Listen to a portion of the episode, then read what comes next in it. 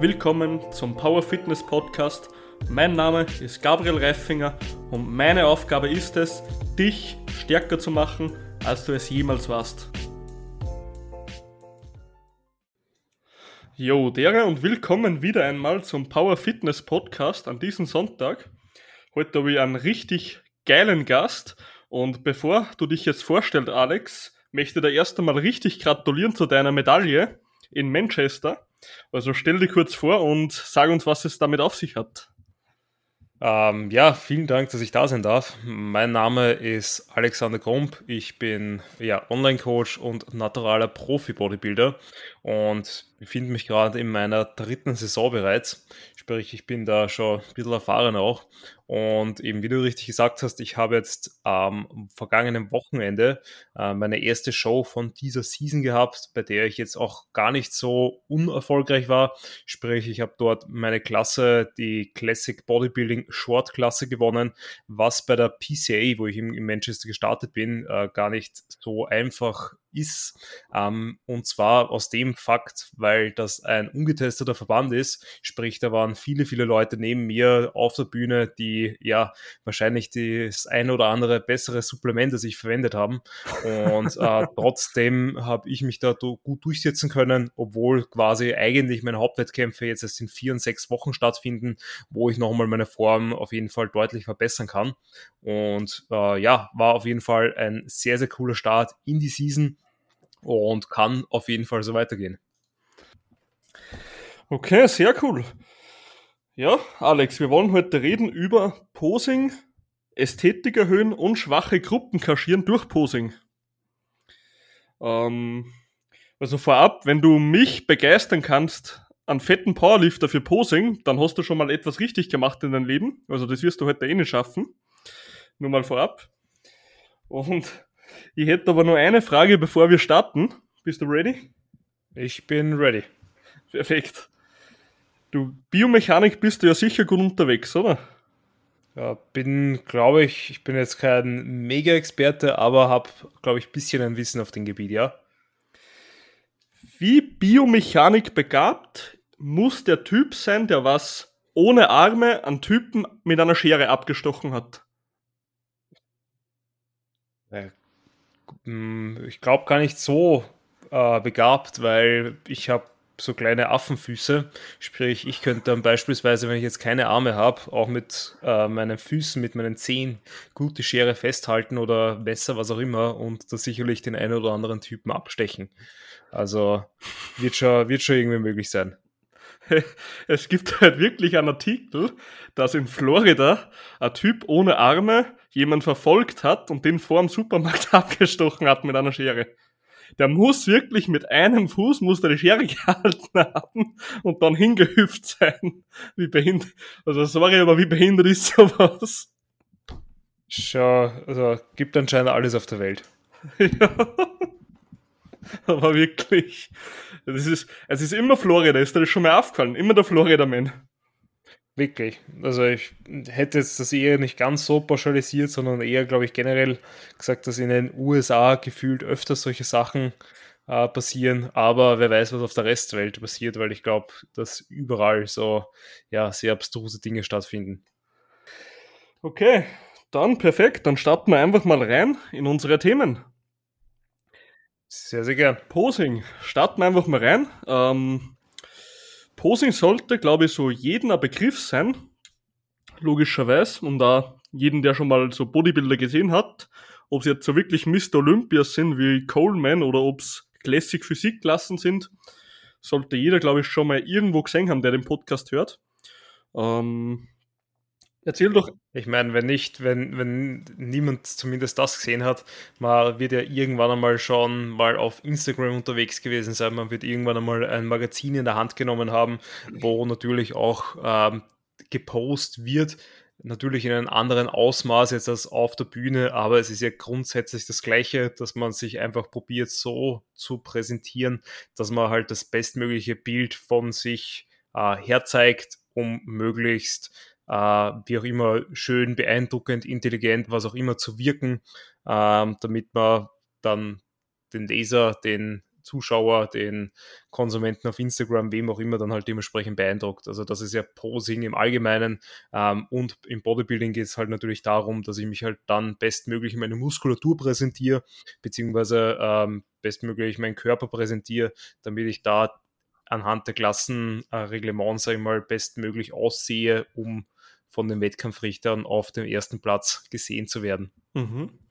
Wie lange generell postest du schon? Also du machst ja, sage ich mal, Bodybuilding schon rel relativ lange, ja? Hast du da von Anfang an immer gepostet oder ist es erst später dazugekommen? Ich glaube, dass eh jeder oder die meisten relativ früh mit dem Posing beginnen, einfach weil, naja, sag ich mal, die wenigsten oder die meisten Personen, glaube ich, wirklich wegen ästhetischen Gründen sich im Fitnessstudio schon einmal anmelden. Und natürlich ist dann das Erste, was man macht, ist, dass man so hin und wieder halt schaut und so diese ersten Posing-Versuche, nenne ich es mal, unternimmt. Ähm, sind so meistens diese Bizeps, äh, Bizeps anspannen, ein bisschen Brust anspannen und und und. Aber das ist natürlich nicht das, was man jetzt auf der Bühne irgendwie sieht oder macht. Ähm, so richtig habe ich begonnen mit dem Posing, wie ich mit meiner allerersten Wettkampfvorbereitung, sage ich mal, begonnen habe, vielleicht, beziehungsweise wie äh, ich den Entschluss gefasst habe, dass ich auf die Bühne gehen möchte. Und das war dann wahrscheinlich so im Jahr 2013 herum. Ähm, also da waren ist mein Posing-Grundstein sozusagen gesetzt worden und jetzt über die Jahre natürlich immer weiter verfeinert. Sprich, äh, eben weil ich war jetzt schon 2015 auf der Bühne, 2017 auf der Bühne, jetzt 2021 wieder auf die Bühne da ist natürlich jetzt schon sehr viel Zeit, Energie rein investiert und dadurch, dass ich das selber natürlich bei meinen KundInnen mache, plus ähm, eben auch nur Coaching-Kunden habe, ähm, habe ich mich natürlich da nochmal viel, viel mehr und intensiver mit dem ganzen Thema auseinandergesetzt als so manche anderer. Ja, ich denke mir da immer, also Posing gibt es ja sicher so gewisse Leitfaden von Personen und so, die du sicher verfolgst. Aber wo genau bekommst du jetzt so Posing-Informationen her? Probierst du selber um und um oder hast du da Coaches, von denen du die Informationen ziehst und dann selber, sage ich mal, anwendest, wie es dir passt oder wie funktioniert das? Also da kommt es natürlich darauf an, wie viel Wissen man schon hat. Wie du schon richtig gesagt hast, ganz am Anfang reicht es wahrscheinlich, wenn man sich über YouTube, Bücher oder ähnliches informiert. Aber umso mehr mal ins Detail geht und umso, sag ich mal, näher Wettkämpfe kommen, umso mehr man das Ganze wirklich rausholen will, kommt man, glaube ich, an einem Posing-Coaching per se nicht vorbei. Mhm. Einfach weil es so wie bei allen ist, umso mehr Erfahrung jemand hat, umso besser, umso ein besseres Auge hat er, umso mehr weiß er, was vielleicht für den Körpertyp besser passt und und und. Und da erspart man sich natürlich extrem viel Zeit und Energie, wenn man da einfach dann eben professionell angeleitet wird. Vor allem, ähm, weil man dann meistens auch von Grund weg alles lernt bei mir ist es halt so, ich habe natürlich jetzt über die Jahre schon sehr, sehr viele Wettkämpfe selber gesehen, ähm, habe viele Leute auf Wettkämpfe vorbereitet, war selber schon oft auf Vorbereitung, ähm, habe viele Posingstunden selber genommen und und und, habe mich ähm, eben auch mit Bild- und Videomaterial weitergebildet. Das heißt, da kommt halt einfach da alles zusammen und mittlerweile bin ich auf so einen Stand, wo ja, ähm, ich mich einerseits selber natürlich selbst analysieren kann, beziehungsweise es wenige Sachen gibt, die ich noch nicht gesehen habe, äh, wo ich ähm, dann eigentlich eh schon weiß, was wie in etwa zu machen ist. Hm, wenn du jetzt jemandem Posing beibringst am Anfang, also gehen wir mal davon aus, jetzt ist, jetzt kommt zu dir ein Bodybuilder, trainiert von mir aus seine fünf Jahre, war noch nie auf einem Wettkampf und postet nur so hobbymäßig, so ein bisschen im Fitnessstudio, wie man es halt kennt. Und also gibt es jetzt, gibst du dem, sage ich mal, jede Pose wie einem anderen oder ähm, schaust du dir seine Kompositionen an sozusagen und bestimmst dann, welche Posen er bekommt. Naja, die Posen per se sind ja weniger von der Person abhängig als von der Klasse, die sie machen mhm. möchte. Sprich, die Klasse, wenn sie auf die Bodybuilding-Bühne gehen möchte, gibt vor, welche Posen zu machen sind. Und da muss man halt auch noch unterscheiden vom Verband zu Verband, weil da auch wenn die Klassen gleich heißen, wie beispielsweise die Men's Physik-Klasse, ähm, können trotzdem andere Posen darin enthalten sein, beziehungsweise können die leicht anders gesetzt sein, was Fußstellung und Co. angeht. Mhm.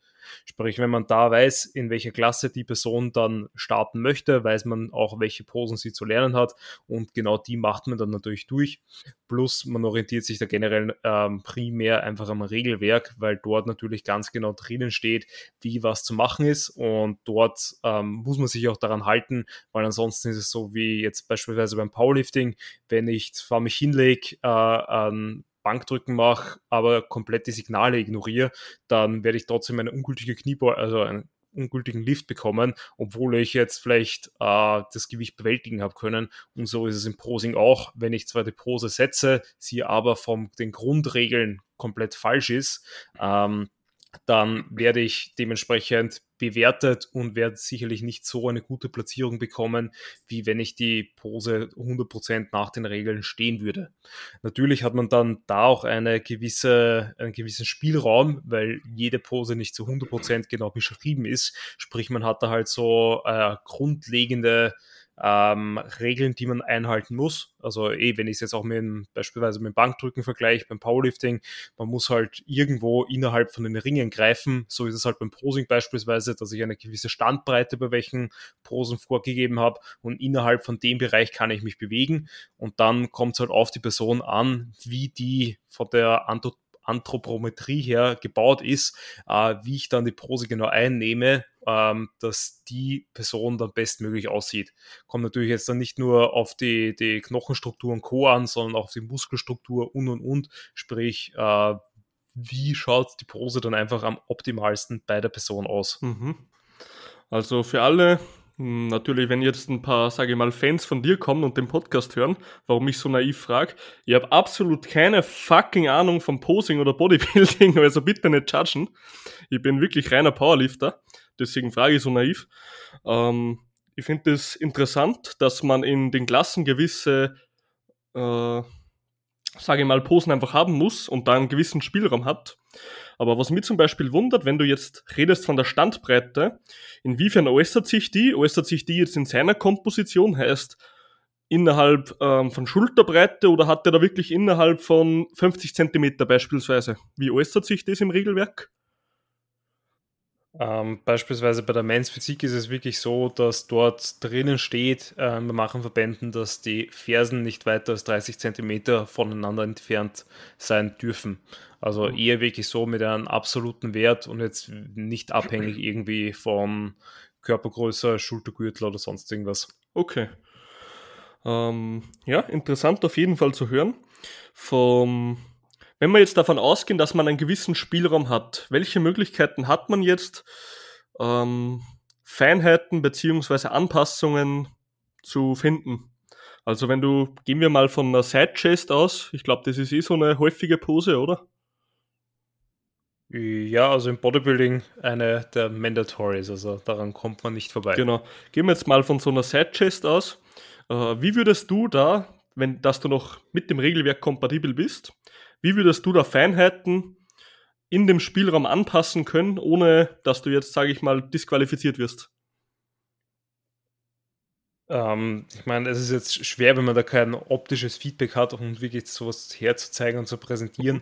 Aber wenn ich es jetzt probiere, nur mit Worten zu beschreiben, sind es natürlich dann so ganz kleine Tweaks ähm, im Körper, sprich die Pose wird aufgebaut, sprich die Beine sind irgendwie versetzt, die eine Wade ist angespannt, ähm, der Bizeps, der zu dem Wettkampfrichtern zeigt, ist angespannt und die hintere Brust, sag ich mal, ist auch angespannt und vorgedreht. Und da spielt man sich jetzt so mit diesen kleinen Details herum, um äh, die bestmögliche Silhouette, sag ich mal, zu erreichen, äh, die dann so insgesamt das beste Bild abgibt, beziehungsweise den Athleten oder die Athletin ähm, bestmöglich herzeigt und präsentiert. Mhm. Sprich, was, was man dann so macht, ist eben, man geht stärker in die Knie, weniger stark in die Knie, rotiert das Knie ein bisschen nach innen, nach außen, ähm, beugt sich ein bisschen weiter nach vorne, bleibt ein bisschen aufrechter, schaut, dass man den Bauch anspannt oder im Vakuum zieht, schaut, dass man, ähm, wenn ich den Bizeps ein bisschen mehr anspannt oder das Ellbogengelenk ein bisschen offener lässt, mhm.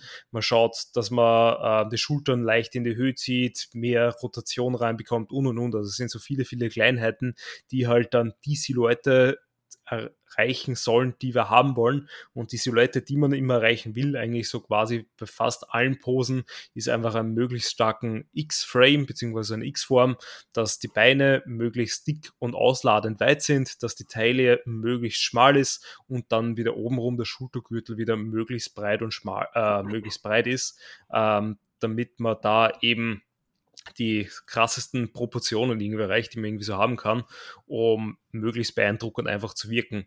Und das Ganze versucht man noch zu kombinieren, eben um ein möglichst ästhetisches Bild auch abzugeben, dass da das für einen Betrachter auch nicht nur beeindruckend aussieht, was so die Proportionen angeht, sondern auch möglichst schön wirkt. Und das erreicht man darüber, dass man eben so einen gewissen Flow in die Physik bekommt. Sprich, schaut, dass man alles so hält und so post, dass da keine Ecken und Kanten drinnen sind, dass man schöne ähm, proportionale Linien hat, beziehungsweise so parallele Linien zieht, was einfach für, fürs Auge, für die Person selber dann als ästhetisch wahrgenommen wird. Heißt, wir Powerlifter wären eigentlich die perfekten Bodybuilder, wenn wir nicht einen verdammt fetten Chor hätten, weil Lat bzw. Beine haben wir. Äh, genau, also viele, viele hm. Powerlifter haben ja auch tatsächlich, ähm, sind auch gut im Bodybuilding unterwegs. Also es gibt auch sogar ein, zwei Elite-Powerlifter, die auch Elite-Bodybuilder sind. Also gerade beispielsweise der Sam Watt aus England ist ein gutes Beispiel. Helms, ähm? Aber wie du der Eric Helms auch, oder? Der war auch relativ gut. Ja, aber ja, das Eric Helms ist okay, würde ich mal sagen. Ist aber jetzt kein Elite Powerlifter und kein Elite Bodybuilder. Ja, ähm, eben Sam Watt ist halt ein jemand, der Weltrekorde macht im Powerlifting und aber auch bei den Profis im Bodybuilding ganz, ganz vorne dabei ist. Also das ist ein anderes Level.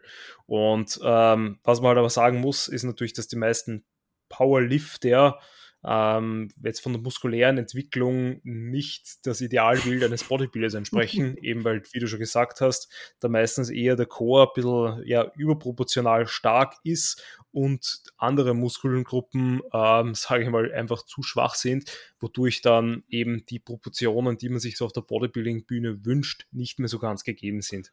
Ähm, eben vor allem alleine, weil so viele, ähm, sag ich mal, Kosmetikmuskeln oder Optik, äh, optische Muskeln einfach bei Powerlifting-Programmen ähm, ja nicht mittrainiert werden, weil sie die halt einfach für für die Mainlifts wenig bis gar nichts bringen, beziehungsweise ja beim Powerlifting auch nicht das Ziel ist, irgendwie maximal zu hypertrophieren.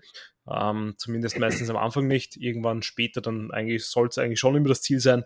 Ähm, aber dadurch, dass beim Powerlifting eben viel oder deutlich weniger in diesem Hypertrophie-Bereich äh, trainiert wird und dadurch sicherlich auch ein bisschen Muskelmasse liegen gelassen wird. Äh, vor allem bei so kleinen Muskelgruppen sieht das Ganze natürlich dann bei weitem nicht ganz so aus wie jetzt bei eben einem Bodybuilder, der sein ganzes Leben lang, sage ich mal, so spezial, äh, spezialisiert trainiert, dass der halt wirklich seinen ähm, Körper wie eine Statue versucht zu, zu bilden, zu bauen, ähm, weil der natürlich dann mit einer komplett anderen Einstellung im Training unterwegs ist und bei der Trainingsplanung da auch viel spezifischer unterwegs ist. Mhm. Also willst du mir jetzt ehrlich hier irgendwie vermarkten, dass meine null Sätze Seitheben bzw. zwei Sätze Bizeps in der Woche nicht funktionieren für Hypertrophie? Willst du mir das jetzt verkaufen? Ähm, ich sag's mal so, wenn du einer der sehr speziellen ähm, Outlier bist, dann wird es vielleicht, ausrei äh, vielleicht ausreichen, aber die Wahrscheinlichkeit ist sehr, sehr hoch, dass das etwas zu wenig ist. Perfekt, also wie ihr alle gehört habt, Alex hat gesagt, null Sätze Seitheben reichen und Spaß beiseite. Ich weiß schon, was du meinst. Also das stimmt schon, dass bei uns zum Beispiel einfach sämtliche Schulter und Bizeps und Waden natürlich, die ja, Waden, obwohl das fällt mir immer wieder auf. Powerlifter trainieren keine Waden, haben aber verdammt dicke Waden, ja.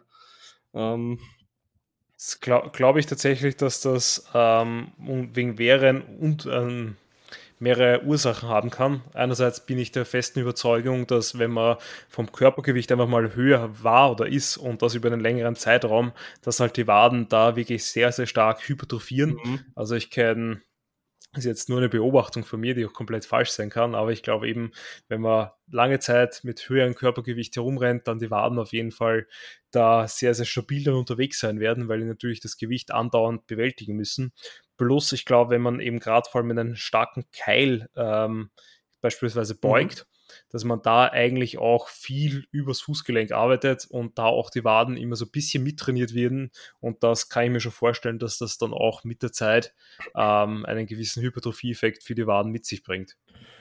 Kann ich mir auch gut vorstellen, ja. Vor allem, weil ja die Waden auch äh, bei einer gewissen ähm, Extension von den Knien dabei sind. Äh, oder Flexion. Täusche ich mich da gerade? Warte. Gastrocnemius, wo ist er dabei? Bei Flexion oder Extension? Extension, na, ähm, Flexion. Flexion, so. Weil Beinbeuger machen genau. wir ja trotzdem relativ gut. Also ich mache ihn zumindest schon mit, weil ein bisschen Hypertrophie darf da auch sein. Beziehungsweise immer nur Knie strecken, aber nie Kniebeugen ist halt auch nicht so geil auf Dauer, glaube ich. Ähm, ja, keine Ahnung, vielleicht reicht das auch ein bisschen. Und dann, wie gesagt, immer auf Spannung in den Kniebeugen. Möglich, ja, möglich. Aber was man halt zum Beispiel auch bei mir voll kennt, und das merkt man einfach, weil ich Seitheben so gut wie nie mache, dass einfach die Side-Delts, kennst du das, wenn du so hinten richtig heftige Delts hast, vorne relativ stark, aber in der Seite hast du so eine so einen Schlitz oder so eine Rille, weißt du, was ich meine? Ah, ja. Genau, das sieht man halt richtig bei meiner Statur, dass ich einfach die Side-Delts fast nicht habe. Das ist so lustig. Also da kennt man es schon von den Muskelgruppen her, wie du gesagt hast, ja. Ja, eben, also wie du, wie du selber so sagst, es ist halt aber natürlich einfach was, was das Powerlifter aber eben nie trainiert wird und auch relativ uninteressant ist, weil es bringt meistens dir genau nichts auf der Plattform, dicke side zu haben. Ähm, maximal, dass es halt dann so im Nachhinein ein bisschen schöner ausschaut, wenn man ein Gewinnerbild hat. Das stimmt, ja, du hast recht. Äh, kennst du, kennst du Russell Ori? Mhm. Boah, der Motherfucker könnte aber Bodybuilding aus, Bodybuilder auch sein, ha? Ja, genau. Also ich sage ja, es gibt sicherlich viele Leute, beziehungsweise mehrere, so in dem Bereich, die da sowohl Bodybuilding als auch Powerlifting sehr stabil unterwegs sind und ähm, hier und da auch so hin und her switchen können. Bei sowas ist halt dann immer die Frage, wie, wie der dann wirklich auf der Bühne neben anderen aussieht. Aber mhm. grundsätzlich der Russell Rory wäre schon auch ein Kandidat, den ich gerne mal auf einer Bodybuilding-Bühne sehen würde. Vielleicht schauen wir mal, was die Zukunft bringt. Ja, ja wer weiß, jetzt, wo die Vielleicht, jetzt wo die USAPL ja nicht mehr zur IPF, seitdem es da jetzt ein bisschen Beef gibt, vielleicht sagt er dann, okay, ich will mit dem ganzen Zirkus nichts mehr zu tun haben und gehe ins Bodybuilding, wo der Zirkus noch größer ist. Sehr, sehr wahrscheinlich, ja, dass ein Powerlifter wechselt. Obwohl das gar nicht so unwahrscheinlich ist. Ich habe das schon öfter gehört, dass einfach die zwei ähm, dass auch so CrossFit und so, dass die einfach mit der Zeit irgendwann mal switchen in ihrer Karriere. Das habe ich schon öfter gehört jetzt. Ja, ja, also ich würde mich selber auch als einen Hybridathleten bezeichnen. Meine, mhm. ich war ja auch 2017 komplett im Powerlifting unterwegs, beziehungsweise oh. 2015 bis 2017 äh, im Bodybuilding unterwegs, dann 2018 bis 2019 ähm, ja, eigentlich eh bis Ende 2019 sogar, bis zur Staatsmeisterschaft in Österreich, äh, war ich im Powerlifting und dann danach jetzt seit 2020 wieder im Bodybuilding. Mhm. Und ich finde das ganz gut, weil du, weil du sagst, du bist da so ein bisschen hybrid. Was macht dir mehr Bock von den zwei? Also ich meine, mir ist das völlig klar, dass so Bodybuilding einfach deine Leidenschaft ist, aber so vom Trainings- und Lebensstil, was macht mehr Bock? Ähm, naja, es ist, ist, immer schwer zu sagen und auch immer phasenabhängig, weil beispielsweise mhm. jetzt während der Bodybuilding-Vorbereitung, gerade am Ende, macht mir halt das gar keinen Bock mehr, weil halt man nur noch am Zahnfleisch daher kreut. Ähm, dann genauso wie ich finde, dann ganz am Ende vormachen Competitions beim Powerlifting macht das genauso wenig Spaß, weil man mhm. einfach nur noch Angst hat, unter die Spannung zu, äh, unter die Stange zu gehen und das Training halt äh, sehr, ja, sehr einfach ist. Ähm, aber es hat halt beides so seine, seine Pro und Contra, sondern es ist beides Leihwand, sonst würde ich es ja nicht machen. Ich mhm. bin aber tatsächlich mehr der Bodybuilder, weil eben es auch mehr meine Leidenschaft ist und so mehr, ähm, ja, finde ich, äh, ein, ein Lifestyle ist, als wirklich nur ein Sport. Und ich bin mehr ein Bodybuilder, der Powerlifting hin und wieder macht, weil er halt auch gerne schwer trainiert und die Grundübungen auch gerne mag. Sehr gut, auf jeden Fall geile Einstellung. Und wir haben ja im Vorgespräch schon gesprochen, dass ich mal eine Zeit lang beim Tobi im Coaching war. Mhm. Und ähm, der Penner wollte mich die ganze Zeit überreden, dass ich ähm, ihm Fotos schicke und pose dabei. Das hat er bis heute noch nicht geschafft. also ein Powerlifter zum Posing drin, wenn du das schaffst, Alex, dann bist du echt ein Meister. Ich muss sagen, also bei mir, alle Powerlifter, die auch so bei mir sind, ähm, sind natürlich dann auch eher eben Hybrid-Athleten, die, mhm. sage ich, äh, auch Ambitionen in beiden Bereichen haben. Die machen das alles sehr, sehr brav. Und bei mir war auch der österreichische Ex-Bundestrainer mal im Coaching. Den habe ich es auch geschafft, dass der mir Check-in-Bilder schickt. Also da war, ist auf jeden Fall möglich. Bilder, Bilder sehe ich ein, aber dass ich so richtig Sidechest und was auch immer so ähm, probiere zu verbessern, das bekommst du bei mir einfach nicht hin. Ja, das, also, ist, das braucht man ja auch quasi als Powerlifter oder für Check-in-Bilder, für Progression Pictures, ähm, ist es ja auch ein bisschen unnötig, weil man im Normalfall ja auch so den Fortschritt erkennen bzw. sehen sollte. Also das da, da verstehe ich, dass ich jetzt als Powerlifter nicht irgendwie Posing-Stunden nehme, nur um da eben eine Side-Chest ein bisschen besser zu stehen. Perfekt. Ja, dann haben wir Posing so ein bisschen besprochen, was es jetzt alles damit auf sich hat. Also was ich auf jeden Fall dafür mitgenommen habe, dass jetzt in jeder Klasse auch andere Posen sein können, beziehungsweise in den Regelwerken halt andere Posen sind und du einfach einen gewissen Spielraum hast. Also das wusste ich selber alles gar nicht. Ich dachte, dass du vielleicht so ein bis zwei Posen selber wählen kannst, aber geht anscheinend nicht. Okay, dann würde ich noch gern gleich das zweite Kapitel, was zum Posing richtig gut passt, anschneiden. Und zwar schwache Gruppen kaschieren. Wenn du jetzt beispielsweise einen richtig schwachen Beinbeuger hast, von der Mus Muskulatur her, wie würdest du sage ich mal, diese Gruppe ein bisschen kaschieren, dass sie nicht so auffällt, ja? Ähm, na, man muss, kommt halt immer darauf an, wirklich in welcher Klasse mhm. und eben in welcher Pose. Gibt es natürlich hier und da ein paar Tricks.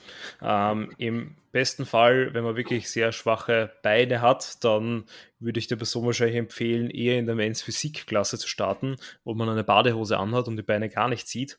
Ähm, das wäre natürlich der allerbeste Quickfix. Aber wenn die Person halt sagt, nein, sie ist äh, wirklich Bodybuilder und will eben auch auf einer Bodybuilding-Bühne stehen, die Bodybuilding-Posen äh, machen, ähm, dann muss man natürlich schauen, dass man da dann mit dem Posing, sag ich mal, seine Schwächen bestmöglich versteckt oder eben seine Stärken dann dementsprechend heraushebt. Und da muss man halt sagen, ähm, gerade was so im Beinbeuger beispielsweise angeht, ist es so, dass bei vielen, vielen ähm, Verbänden das Regelwerk, was das mhm. Posing mhm. angeht, sehr, sehr locker gehalten ist. Sprich, man hat da halt wirklich sehr viel Freiraum. Und ähm, zwar gibt es so Posen, die man dann grundsätzlich, sag ich mal, nach dem Regelwerk stehen kann oder muss, aber man kann dann auch relativ schnell aus der Pose herausgehen und in quasi eben so eine Pose deiner Wahl, blöd gesagt, zu gehen, äh, die immer noch eine gewisse Ähnlichkeit mit der ursprünglichen mhm. Pose hat, wie sie gefordert ist, aber dann eventuell eben so aussieht, dass sie deine Schwäche einfach nicht mehr zeigt.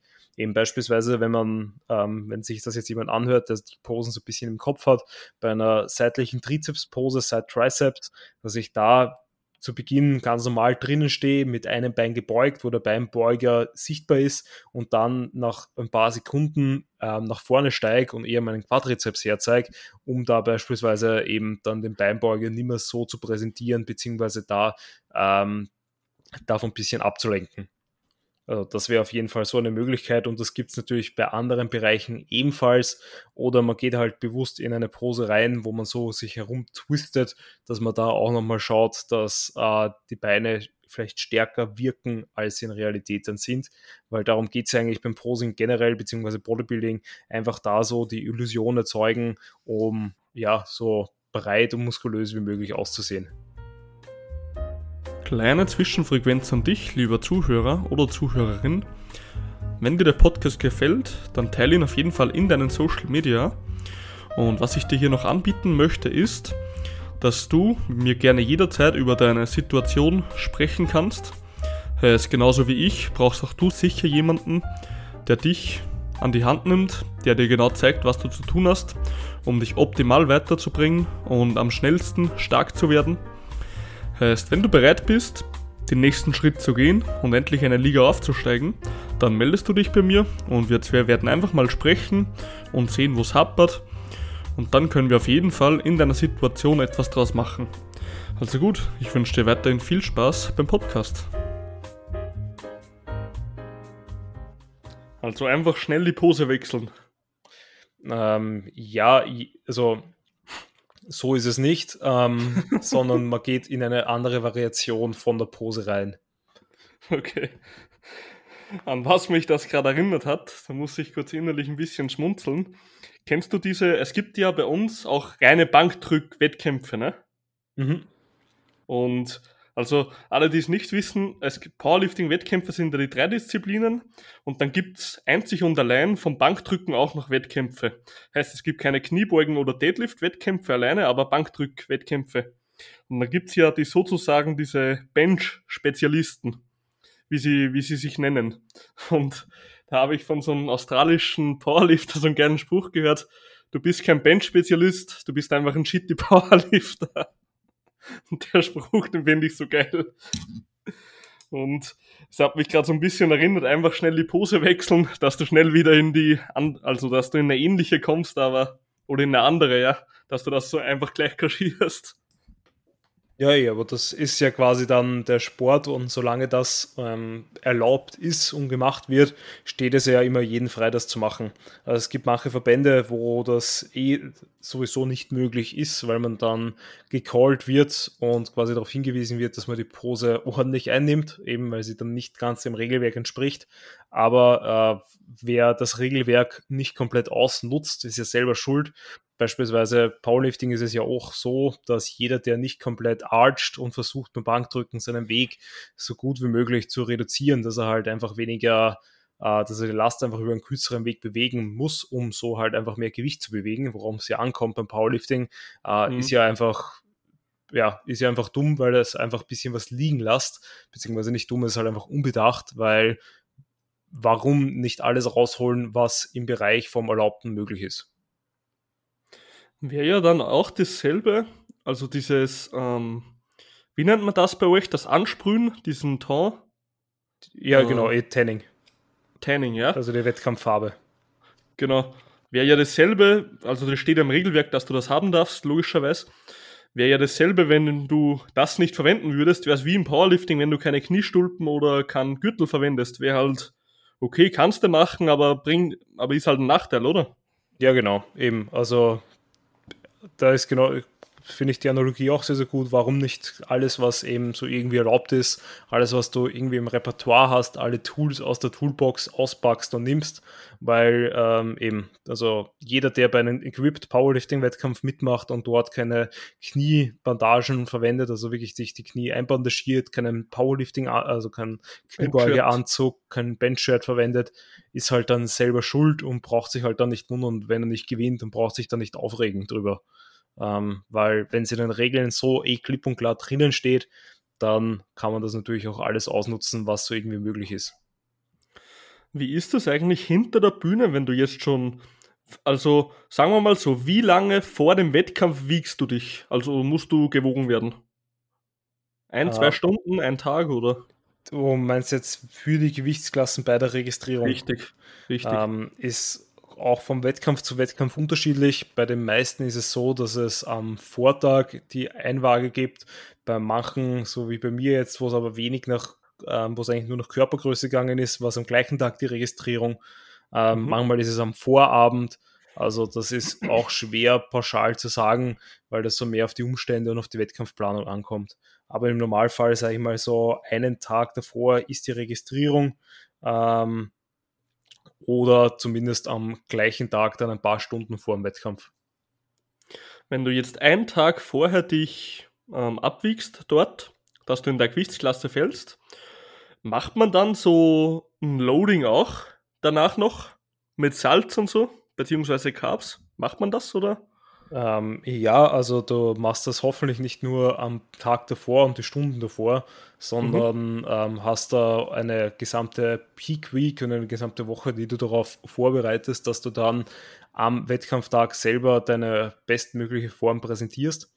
Ähm, ich würde jeden davon abraten, Gewicht zu machen für einen Bodybuilding-Wettkampf, weil Gewicht machen meistens mit sehr, sehr viel Stress verbunden ist und dadurch die Form einfach darunter leidet, weil der Körper, die Optik einfach sensibel darauf Stress reagiert und dann das äh, Bild sicherlich nicht ganz so gut ist, wie es wäre, wenn man komplett stressfrei in das Ganze reingeht.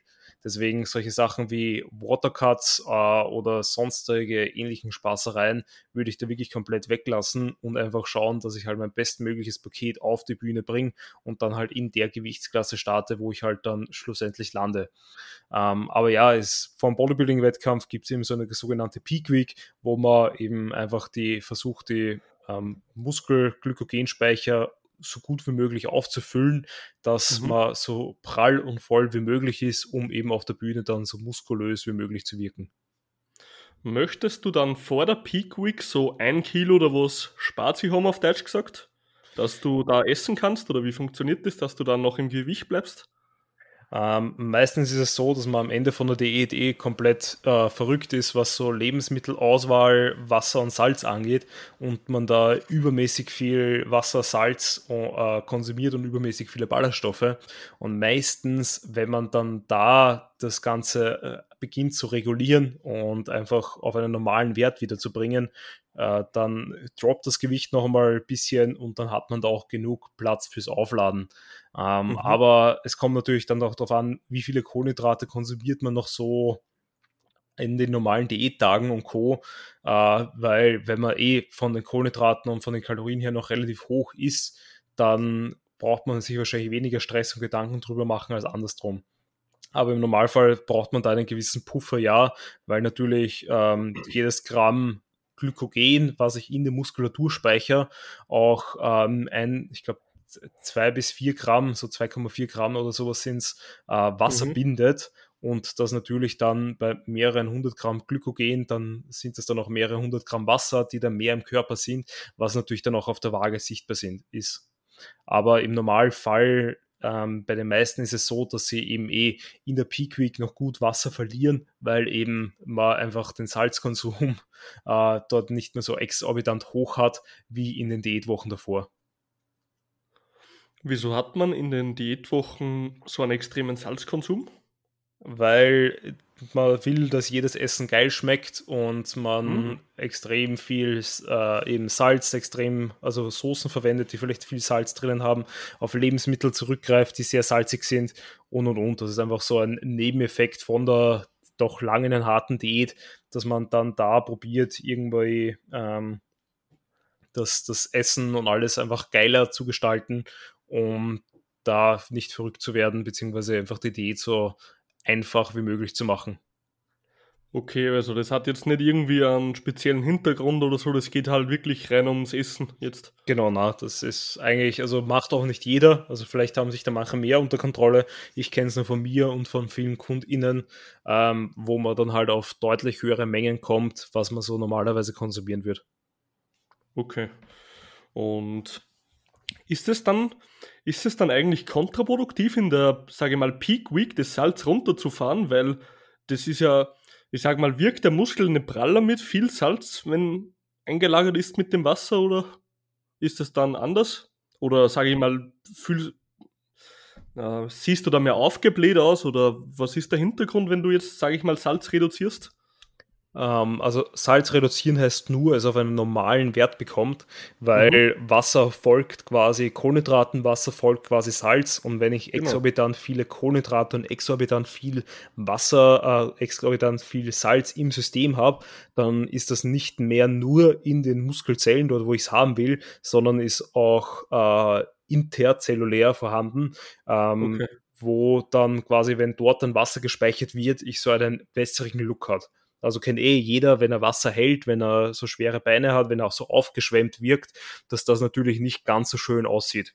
Deswegen, um das zu minimieren, ähm, nimmt man das Salz nicht komplett raus, weil sonst passiert genau auch wieder das Gleiche, dass der Körper genau. so ein bisschen in einen Salzwassersparmodus geht und dann auch eher sagt, hey, ich schaue, dass ich so gut wie möglich an mein Salz festhalte ähm, und dann auch dieser blurry Look, sage ich mal, entsteht, sondern man mhm. hält es dann einfach stabil auf einen soliden Wert, wo der Körper eben ausreichend vorhanden hat, dass er eben einfach nicht extrem reagiert, sondern ganz normal einfach den Wassersalzhaushalt regelt, dass man da einfach diesen sehr gesunden, sehr äh, guten Look erreichen kann. Und eben, wir reden, also ich rede jetzt nicht davon, dass man Salz komplett weglässt, ähm, mhm. aber eben nur auf einen normalen Wert stabilisiert, genauso wie das Wasser, das nicht komplett weglassen, das auch einfach auf einen normalen Wert stabilisieren. Das ist ja für jede Person dann auch unterschiedlich, was das genau heißt. Ähm, aber eben, dass man da den Körper gut in die Homöostase bringt, dass der weiterhin gut Wasser ausscheidet, aber eben auch noch immer in den Muskelzellen, also intrazellulär, ähm, ordentlich Wasser, ordentlich Salz vorhanden hat, dass eben der Muskel so voll, äh, voll und prall wie möglich einfach aussieht. Okay. Äh, Würde mich jetzt direkt interessieren, von deiner Meinung aus, also ich habe ja deine Meinung dazu, wie viel Salz hältst du denn für eine normale oder ausreichende Menge für uns Sportler? Also was wäre da so ein Richtwert? Also muss ich, muss ich, sagen, habe ich eigentlich keine pauschalen Empfehlungen. Ähm, mhm. Ich würde einfach sagen, Salz zum Essen so, dass du eben dich wohlfühlst, dass du keine Krämpfe hast und da einfach auch Extremen vermeiden. Ich glaube, eigentlich sowas wie zu viel Salz als normaler Sportler gibt es fast gar nicht, außer man hat wirklich Blutdruckprobleme und Co. Ähm, oder übertreibt es halt eben beispielsweise für in der Diät, aber das ist auch nur temporär.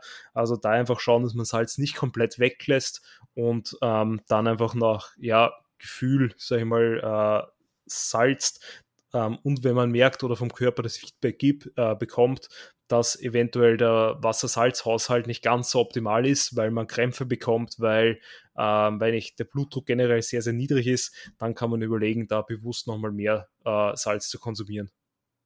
Was also, wäre deine Empfehlung? Äh, meine Empfehlung generell ist circa also eine generelle Empfehlung für die Flüssigkeitszufuhr ist ja pro 20 Kilogramm Körpergewicht ein Liter Wasser. Mhm. Das ist so eine grundlegende Empfehlung, wie viel Flüssigkeit man generell zuführen sollte. Heißt, auf 80 Kilogramm Körpergewicht wären das insgesamt 4 Liter Flüssigkeit pro Tag. Kannst du auch die von der Ernährung etwas mitzählen. Nur natürlich grob, weil genau kann das eh keiner ausrechnen. Und dann würde ich sagen, 2 Gramm pro Liter Wasser heißt pro 10 Kilogramm Körpergewicht 1 Gramm so in dem Bereich für Sportler. Mhm. Das wäre so eine grundlegende Empfehlung, von der man mal arbeiten kann, wie man sich fühlt, ja. Ja, aber also, kommt eigentlich ganz gut hin. Ja, ja, also finde ich jetzt auch einen guten Wert. Also bei der Peak Week beispielsweise versuche ich so meine Leute auf 7 bis 12 Gramm äh, einzupendeln, ähm, mhm. weil eben, wie gesagt, das ist ein solider Wert, wo man sich meistens sehr, sehr gut fühlt und wo man jetzt nicht extrem hoch oder extrem niedrig ist. Aber meistens. 120 Kilo kommt hin, ne? Äh, genau, aber meistens, meistens ähm, ist es eh so, dass man äh, da jetzt nicht 7 Gramm Salz abwiegen muss und das immer mithaben muss, beispielsweise, oder das 80 Kilo Mensch 8 Gramm, sondern man nimmt das ja eh irgendwie passiv auf, weil in vielen Energy Drinks ist Salz drinnen, in vielen verarbeiteten Produkten ist Salz drinnen und und und. Also das wird ja eh eigentlich tagsüber so laufend irgendwie passiv schon gut konsumiert und wenn man dann noch äh, selber ähm, gut drüber salzt, dann passt das aus meiner Sicht für die meisten Leute. Also ich hätte noch nie jemanden außerhalb vom ähm, von der Bodybuilding Peak Week Salz tracken lassen.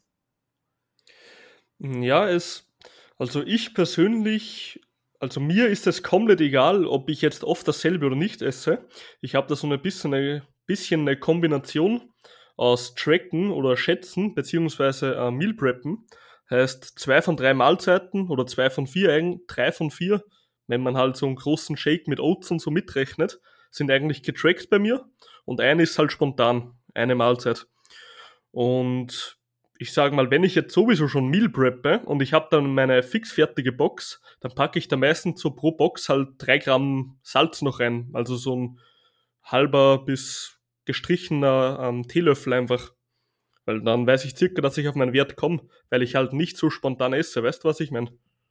Mhm. Ja, äh, wie schon gesagt, das kommt halt immer darauf an, weil Beispielsweise, wenn man einmal auswärts essen geht, in Restaurants wird halt primär für den Geschmack gekocht und mhm. Salz ist halt auch einer der, eines der Komponenten, die Essen sehr, sehr gut schmecken lässt. Deswegen tut man sie auch eben in der Diät dann einfach übertreiben am Ende von einer Bodybuilding-Diät. Ähm, und ähm, wenn man, wenn ich Pizza, Burger, Co. essen geht, das sind ja dann auch sehr, sehr hohe Mengen an Salz drinnen, wo, wo dann auch meistens genau reinkommt. Also natürlich, wenn ich alles Meal preppe, wenn ich alles selber mache, dann passiert es vielleicht schneller, dass man das Salz weglässt, wenn man nicht bewusst daran denkt. Aber ich genau. glaube, das geht den wenigsten Leuten so. Ja, mir ist es tatsächlich passiert. Also, das ist mir vor circa einem halben Jahr, also ich Meal preppe jetzt schon seit, glaube ich, drei Jahren oder so, weil es einfach für mich von der Zeit her extrem effizient ist und ich sehr viel im Alltag zu tun habe.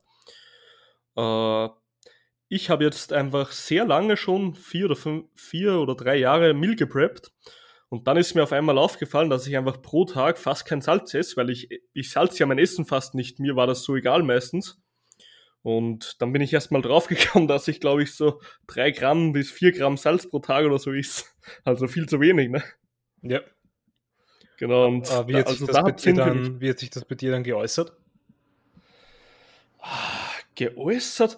Das ist ganz interessant. Also geäußert eigentlich nicht richtig, aber ich muss sagen, seitdem ich mehr Salz esse, speichere ich natürlich mehr Wasser, was ich merke über den Tag. Und das merkst du auch einfach über die, ähm, wenn du auf Toilette musst. Und ich muss nicht mehr so oft auf Toilette. Und ich fühle mich über den ganzen Tag einfach ein bisschen, wie soll ich sagen, wenn du jetzt so ein bisschen Tagestief normal hast, dann ist das einfach nicht mehr so, so tief, ja, es ist besser geworden, weißt du, was ich meine? Mhm. Genau. Aber hauptsächlich hat sich's gekennzeichnet, dass ich nicht mehr so gefühlt alle dreiviertel Stunde auf die Toilette muss, ja. Also, das hat man extrem gekannt, wenn du fünf Liter Wasser trinkst und fast kein Salz zu dir nimmst, musst du verdammt oft auf Toilette. ja. Und genau, das war halt so ein ausschlaggebender Punkt bei mir, wo ich gemerkt habe, also es hilft schon extrem. Jetzt gehe ich vielleicht alle drei Stunden oder so. Also Welten dazwischen, ja, von dem her. Und das Tief ist nicht mehr so extrem. Okay. Also war ganz interessant. Ja, ja hört, sich, hört sich so an. Genau, ja. Äh, sehr cool. Dann haben wir jetzt noch ein bisschen über eine Peak Week gesprochen. Das fand ich eigentlich ganz interessant, weil ich, wie gesagt, halt nicht aus diesem Bereich komme. Aber dass du da einfach nochmal, sage ich mal, Carb loaden kannst. Dann möchte ich mit dir noch über generelle Ästhetik sprechen. Heißt, Posen bringen dir alles nichts, wenn nicht alles ästhetisch aussieht, logischerweise. Äh, ich weiß, dass zwar jede Muskelgruppe seinen berechtigten Platz hat und wichtig ist, aber was würdest du sagen, sind die, sage ich mal, OGs unter den Muskelgruppen, die so die Ästhetik, sage ich mal, in so eine höhere Liga bringen? Also, wenn man sich so bedenkt, also wenn man schaut, was man erreichen will, haben wir ja vorher schon gehört, dass mhm. man so einen X-Frame aufbauen möchte. Und da sind es dann natürlich die Muskelgruppen, die mit diesem X-Frame, sag ich mal, bestmöglich erzeugen. Sprich eben weit ausladende Beine, also starke Quads sind da sehr, sehr wichtig. Eine Taille so schmal wie möglich, die kann man natürlich jetzt nicht irgendwie großartig beeinflussen, ähm, wenn man halt einfach genetisch ein breites Becken hat und keine so schmale Taille. Aber dann kann man eben schauen, dass man halt den Rest des Körpers so breit wie möglich bringt. Äh, sprich eben dann Beine so weit ausladen wie möglich, Teile vielleicht eben über Posing ein bisschen eindrehen, dass man die noch schmaler bekommt und dann auch ähm, oben in Schultergürtel, sprich eben generell die Delts und vor allem die Side-Delts dass man die halt so stark wie möglich hypertrophiert, dass man da auf jeden Fall eben so weit wie möglich wird. Einerseits unten bei den Beinen, andererseits oben beim Schultergürtel. Plus, was da auch noch dann gut hilft, ist natürlich, wenn man einen sehr, sehr starken Latissimus hat, vor allem äh, da die vertikalen Fasern, dass da wirklich auch diese VX-Form bestmöglich dann zu sehen ist, sowohl von vorne als auch von hinten. Und das sind auch aus meiner Erfahrung beziehungsweise so gefühlt die Muskulatur, die dann auf der Bühne ähm, von der Silhouette her dann sehr ähm, beeindruckend wirkt, wenn die gut ausgeprägt ist. Also wenn man sagt, man will wirklich Wettkampf-Bodybuilding betreiben und möchte da so spezifisch wie möglich trainieren, dann ist das erste Ziel eigentlich eh sowieso, dass jeder Muskel eine Stärke wird, sprich, dass man nirgendwo Schwächen hat, dass alles möglichst ausgeglichen ist, alles möglichst proportional zueinander passt, symmetrisch auch zueinander passt, sprich links, rechts. Ähm, und dann, wenn man aber sagt, gut, man will jetzt nochmal so das Tüpfelchen auf dem i setzen, dann schaut man eben, dass man den X-Frame, beziehungsweise generell halt, dass man diesen X-Frame so stark wie möglich ausbaut, eben über weit ausladende Beine, schmale Teile und starker Schultergürtel, beziehungsweise eben einfach dann ein breiter Rücken, ähm, weil ich dann auf jeden Fall die wichtigsten Posen, was so die Silhouette angeht, ausgeprägt hat.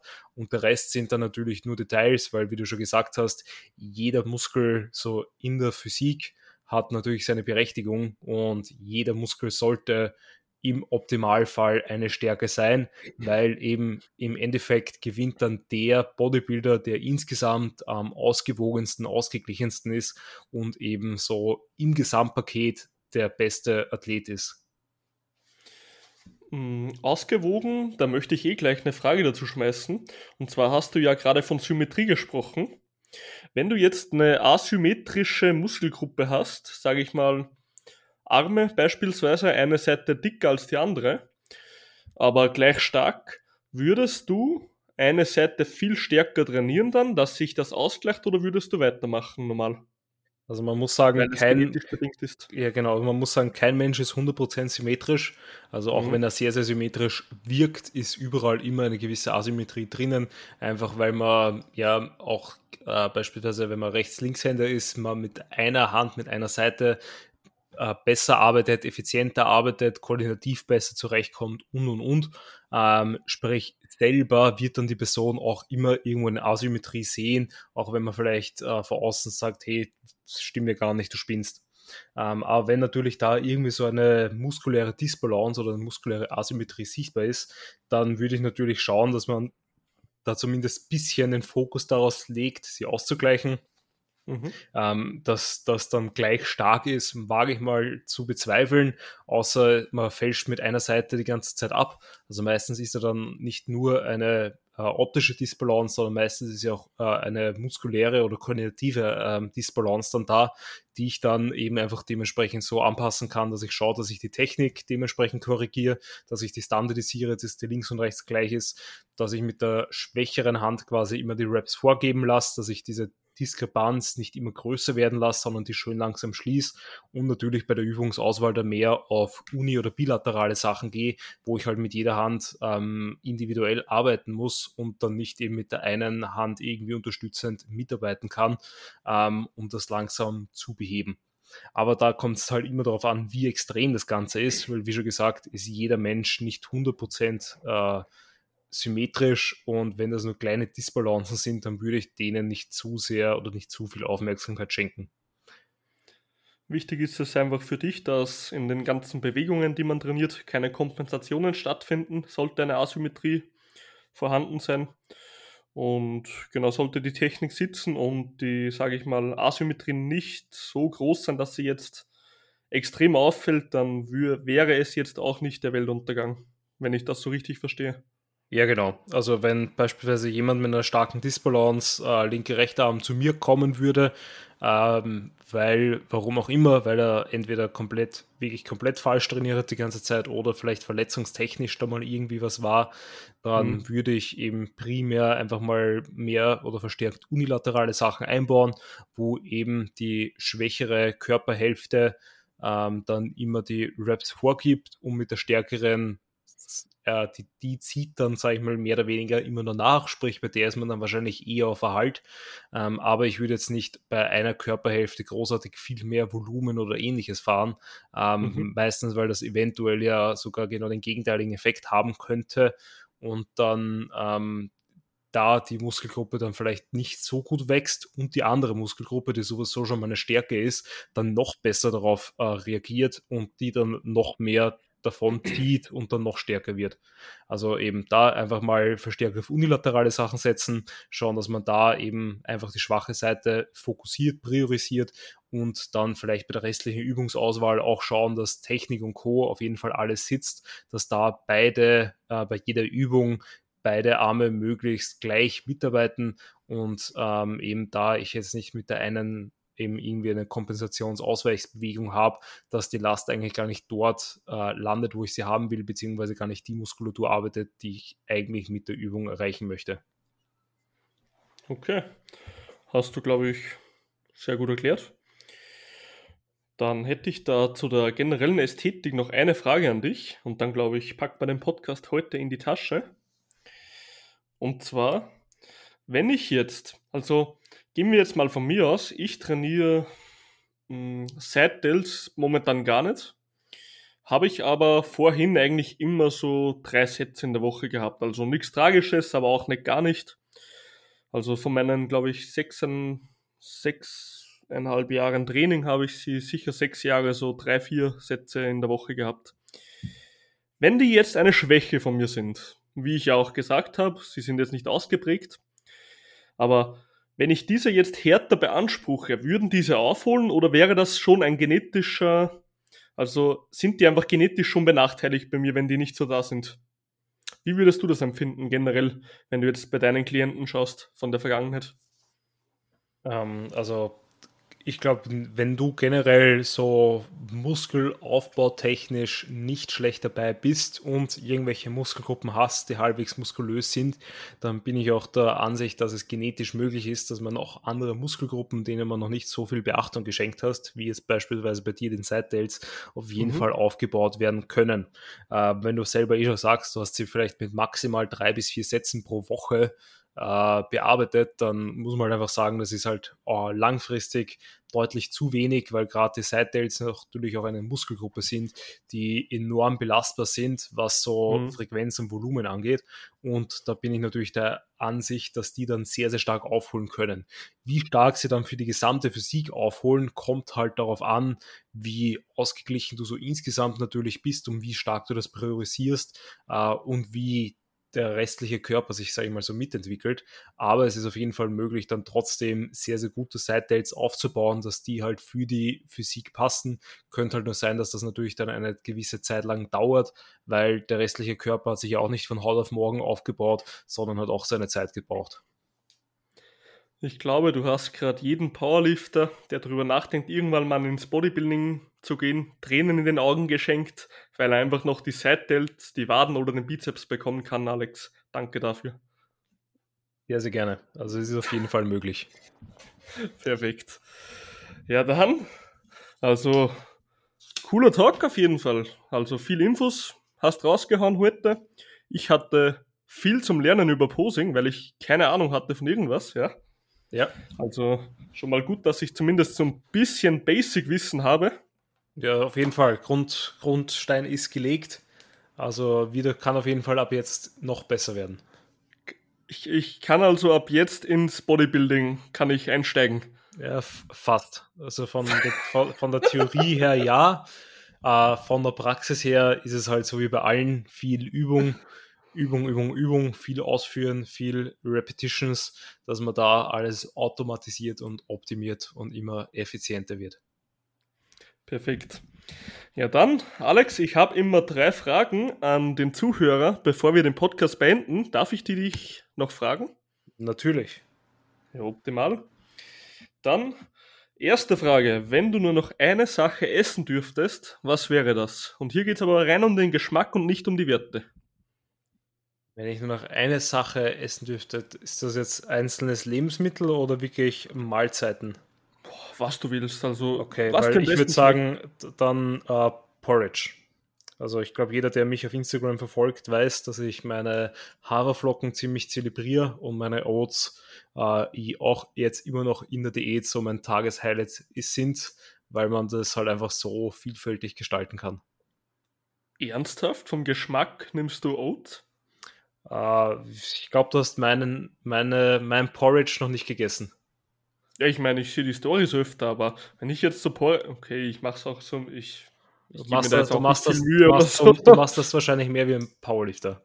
Um ja, genau. Das ist der Unterschied. Perfekt. Okay, dann Borich. Dann zweite Frage. Was in deiner Lifter-Karriere war ein riesiger Gamechanger? Und sag nicht, ich habe mir einen Coach geholt, weil das war sowieso für jeden der riesigste. Mhm. Ähm, ich glaube, in meiner Lifter-Karriere war der größte Gamechanger bis jetzt die Ausbildung bei Intelligent Strength, das Gym, weil das mehr oder weniger so mir die ähm, Erleuchtung unter Anführungszeichen gegeben hat, weil ich habe mich schon immer viel mit allen auseinandergesetzt, aber dann nochmal dort so eine fundierte Basis zu bekommen und das ganze Wissen dann noch einordnen und filtern zu können, das habe ich eigentlich ohne diese Ausbildung hätte ich das nicht gekönnen und das hat dann eben auch den Grundstein für mein eigenes Coaching als auch für meine äh, ja, Lifter-Karriere bis jetzt gesetzt. Sehr geil. Und dritte Frage, also auch letzte Frage. Welchen Tipp neben Such dir einen Coach würdest du einen Anfänger geben? Der jetzt generell Kraftsport einfach beginnt. Ja, ähm, ich würde den, den Tipp geben, einfach mal ähm, Adherence und Einhaltung und dranbleiben halt als allerhöchste Priorität einfach mal zu sehen, weil was wir halt in unserem Sport haben, es ist halt einfach ein sehr langfristiger Sport, wo man halt äh, gewisses mhm. Körpergefühl entwickeln muss und wo halt viele Prozesse einfach Zeit brauchen, ähm, wo man halt eben auch viel Erfahrung teilweise braucht, um wirklich dann optimal trainieren zu können. Sprich da, nur weil jetzt von Anfang an vielleicht nicht alles perfekt und optimal hinhaut, nicht den Kopf in den Sand zu stecken, sondern da einfach schauen, dass man halt einfach immer wieder dran bleibt, immer wieder ins Gym geht, immer wieder die Übungen probiert zu machen, nach bestem Wissen und Gewissen. Und dann wird sich das auf jeden Fall, wenn man sich eben anstrengend dranbleibt und versucht, immer ein bisschen besser zu werden, ähm, dann wird das über die Jahre auf jeden Fall dann ähm, sehr, sehr gut werden. Weil wenn ich jetzt immer nur ein Prozent besser werde von Einheit zu Einheit, dann kann ich innerhalb von einem Jahr oder von zwei, drei Jahren dann wahnsinnig viel erreichen. Das hast du sehr gut gesagt. Ja, dann perfekt. Podcast abgeschlossen. Alex, du hast ähm, ein Posing-Service. Möchtest du den noch kurz vorstellen für die, die sich vielleicht für so etwas interessieren? Ja, genau. Also, wenn jetzt irgendwer Interesse hat, einerseits vielleicht beim Posing seinen Grundstein zu legen, ähm, dann kann ich denen da zwei Ansprechstationen, sage ich mal, ähm, empfehlen. Das ist einerseits die Plattform Lift the Standard wo generell es eine geile Community gibt im Deutsch, in der deutschsprachigen Fitnessszene. Ähm, und andererseits bin ich eben dort auch mit meiner Freundin Educator im Bereich Bodybuilding, Wettkampf-Bodybuilding und Posing, ähm, wo man eben beispielsweise, wenn man sagt, gut, man will sich jetzt kein Posing-Coaching, kein One-to-One-Coaching nehmen, kann man sich dort äh, sehr gute Videos anschauen, wo alle Posen von Grund auf erklärt werden für die unterschiedlichen Klassen, worauf man achten muss, dass man da auf jeden Fall einen sehr, sehr guten guten Grundstein setzen kann. Oder eben, falls man sagt, nein, man ist schon erfahren näher oder möchte halt von Anfang an alles direkt äh, über ein Coaching lernen, dann gibt es da auch noch das Quarter, eben das Quarter-Term Posing, was auch ebenfalls meine Freundin und ich machen. Ähm, wo man dann auch äh, in One-to-One-Sessions oder Gruppensessions in Zukunft dann auch dort Posen lernen kann. Sehr geil. Ja dann, Alex, hast du noch eine Ah, genau, du hast ja auch noch einen Podcast, oder? Uh, genau, also insgesamt mache, ich ja, in, insgesamt mache ich ja relativ viele Sachen. Also ich bin ja selber auch Coach für uh, Bodybuilding-Wettkampfathleten, ähm, habe eben auch einen Podcast und einen YouTube-Channel, wo man gerne vorbeischauen kann. Podcast ist jetzt während der Prep, weil ich einfach die Ressourcen dafür nicht habe, ähm, derzeit leider gerade rumgelegt, aber je nachdem, wann die Episode rauskommt und je nachdem, wann der Zuhörer sie auch hört, ähm, sind dann vielleicht auch schon wieder neue Episoden online und da kann man dann auf jeden Fall gerne alles reinhören. Man findet mich überall unter dem Namen Coach Alexander Krump. Ähm, sprich, sowohl auf Instagram als auch auf YouTube. Der Podcast heißt auch Coach Alexander Krump Podcast. Also da alles sehr, sehr einfach zu finden ähm, und da einfach vorbeischauen. Sehr geil. Dann lass uns die ganze Episode einfach abschließen. Hast du noch eine letzte Message an die Zuhörer oder möchtest du noch jemand grüßen von dir? Ähm, letzte Message ist eben, glaube ich, wie schon gesagt, auch der Tipp, den ich allen mitgeben würde. Rapper Rap, einfach dranbleiben, immer schauen, ein Stück näher zum Ziel.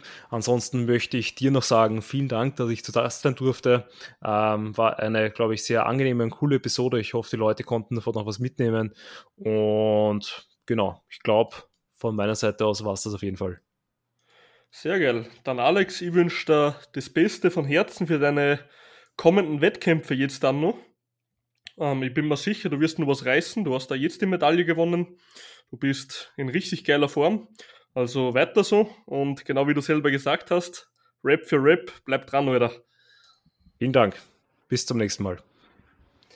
Passt. Dann, liebe Zuhörer und Zuhörerinnen, vielen Dank, dass ihr wieder mal eingeschaltet habt zu dieser Episode. Ich bedanke mich herzlich fürs Zuhören und bis nächsten Sonntag.